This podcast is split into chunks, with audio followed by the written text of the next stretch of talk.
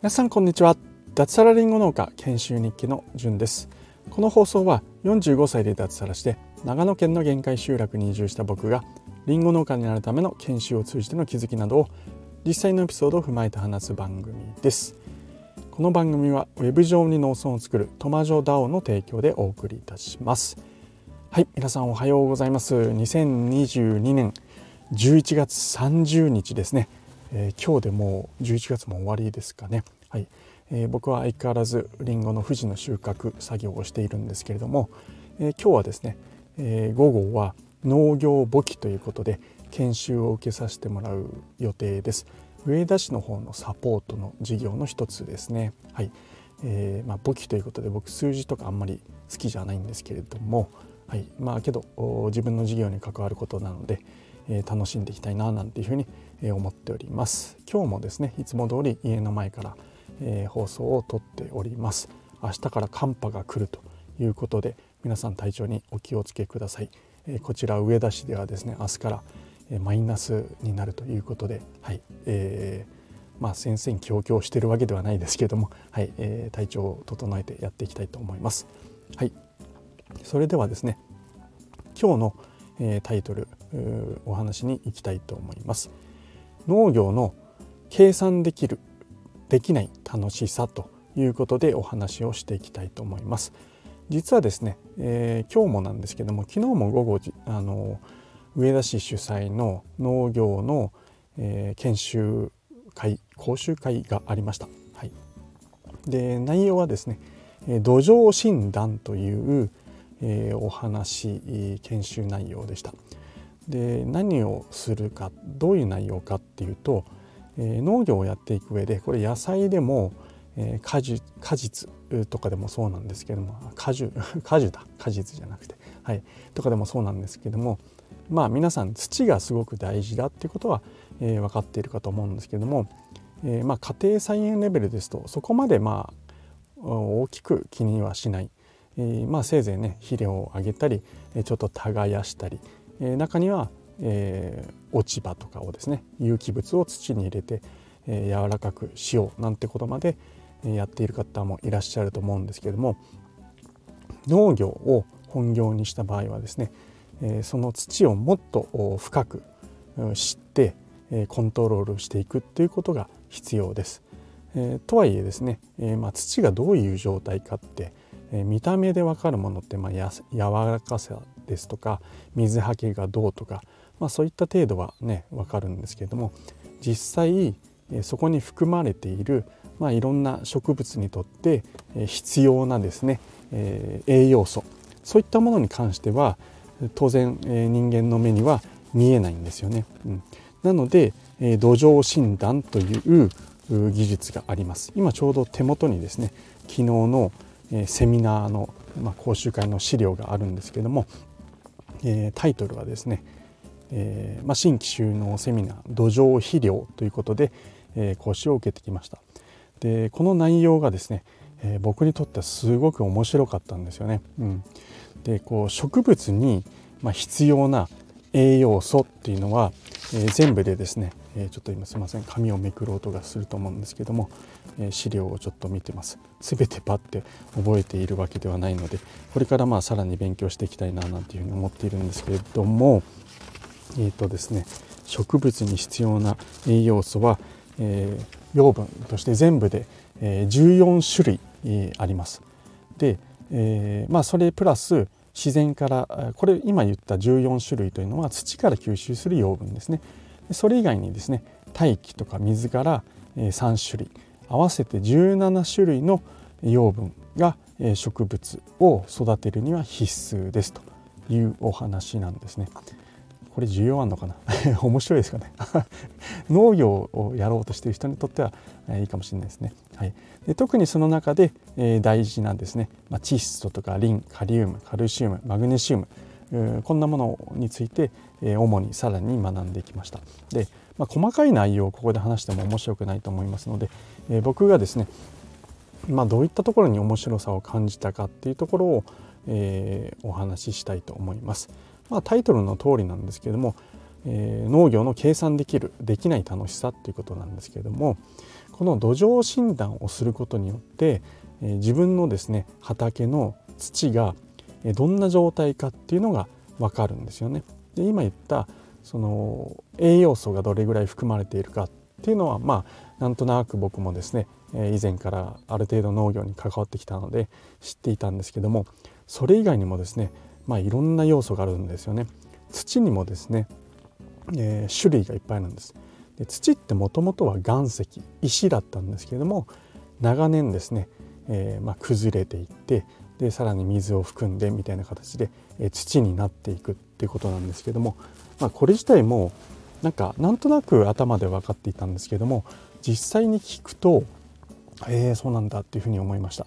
岩石が風化したり火山灰が風で移動したりあるいはですね、えー、まあ、砂とか粘土が水で移動して、まあ、土の元となるんですよね。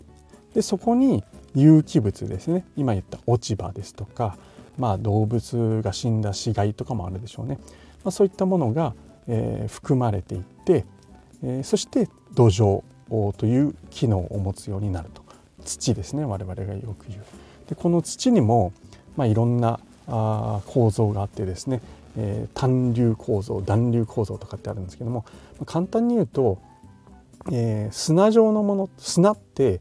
え、何も含まないじゃないですか。水をかけたとしてもすぐはけてしまうそれに対してこの暖流構造っていうのはその塊になった団子がいっぱい積み上がったような状態をちょっと想像してもらいたいんですけども、まあ、そういった土がいい状態ですよっていうふうに言われています。でこの暖流構造にすることによってですね土の中に、えー、栄養素が含まれやすくなるんですよね。でこの暖流構造にするためにどうするかというと有機物専門用語では腐食というんですけれどもそれを加えます。今言った落ち葉とかですね、え、まあいろんななんだろうなあの有機物、え、落ち葉から木の枝から、まあ、雑草から、まあ、そんなものを土の中にすき込むことによってこの暖流構造に土がだんだんなっていくっていうことなんですよね。でこの土に、えー、土の状態ですね、どういった状態かちゃんと栄養素を含みやすい状態か水はけを、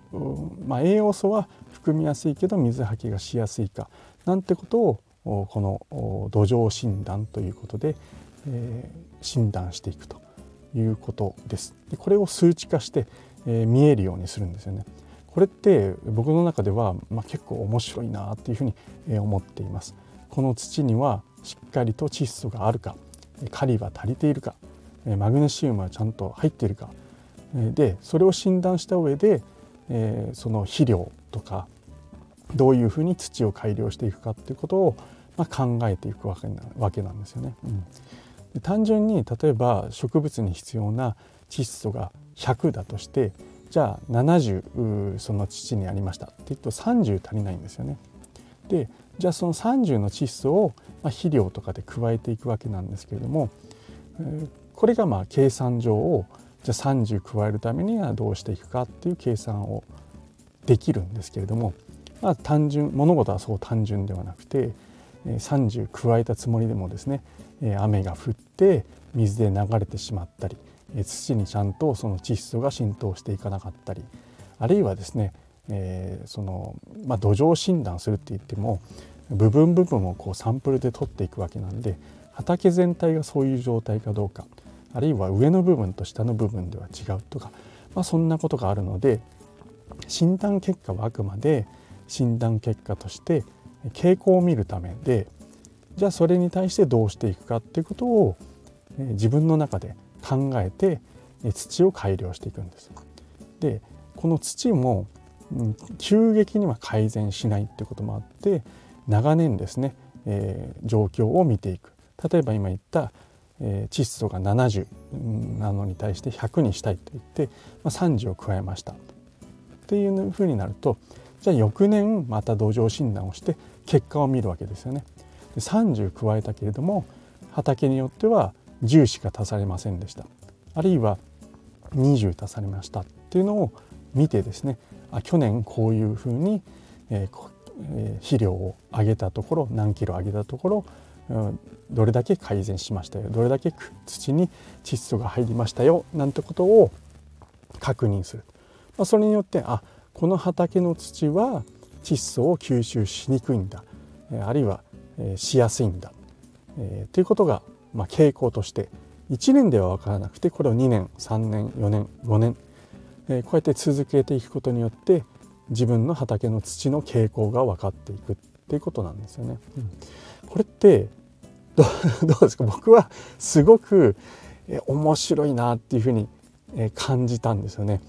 これを今からこうね、やれるっていうのに対してすごくまあワクワクというか楽しさしかないななんていうふうに、思っています。えー、まあ今言った通りですね土壌診断で数値化して把握して計算式を立てて自分の中でこうしていこうっていうことは計算できるんですけれども、まあ、それに対して実際その土がどのように反応するかっていうのはわからないのでやってみてでその結果を見てで改善してでまたやってみてでそれをまた結果見て改善するっていうのを1年2年とか5年とかそんなスパンで、えー、傾向を見ていくことによって徐々に自分の畑の特徴を見極めていけるっていうところなんですね。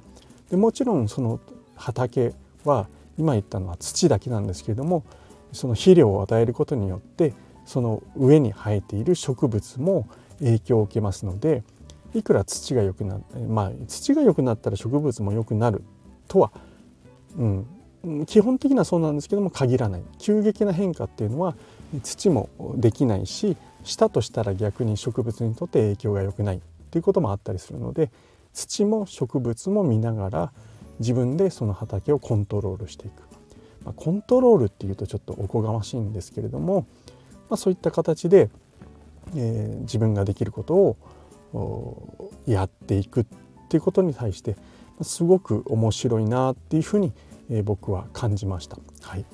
えー、ということでちょっとややあ、うん、難しい話ももしかしたら、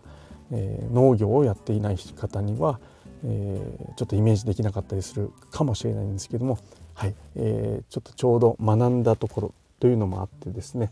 えー、その簡単な入り口の部分だけ、え、少し話してみましたということではい、えー、いかがでしたでしょうか。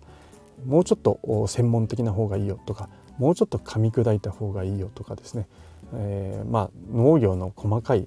えー、技術の話は面白くないからいいよとか、えー、コメントとかいただけるとありがたいです。今後の放送の参考にしたいと思います。はい。ということで本日はですね農業の計算できるできない楽しさということでちょっとタイトルただうんどうなんだろう。まあまあそのままいきます。はい。内容が若干、えー、タイトルと合ってない気もしないでもなかったんですけどもはい。最後まで聞いていただきましてありがとうございました。それでは今日も楽しくやっていきましょう。じゅんでした。ではでは。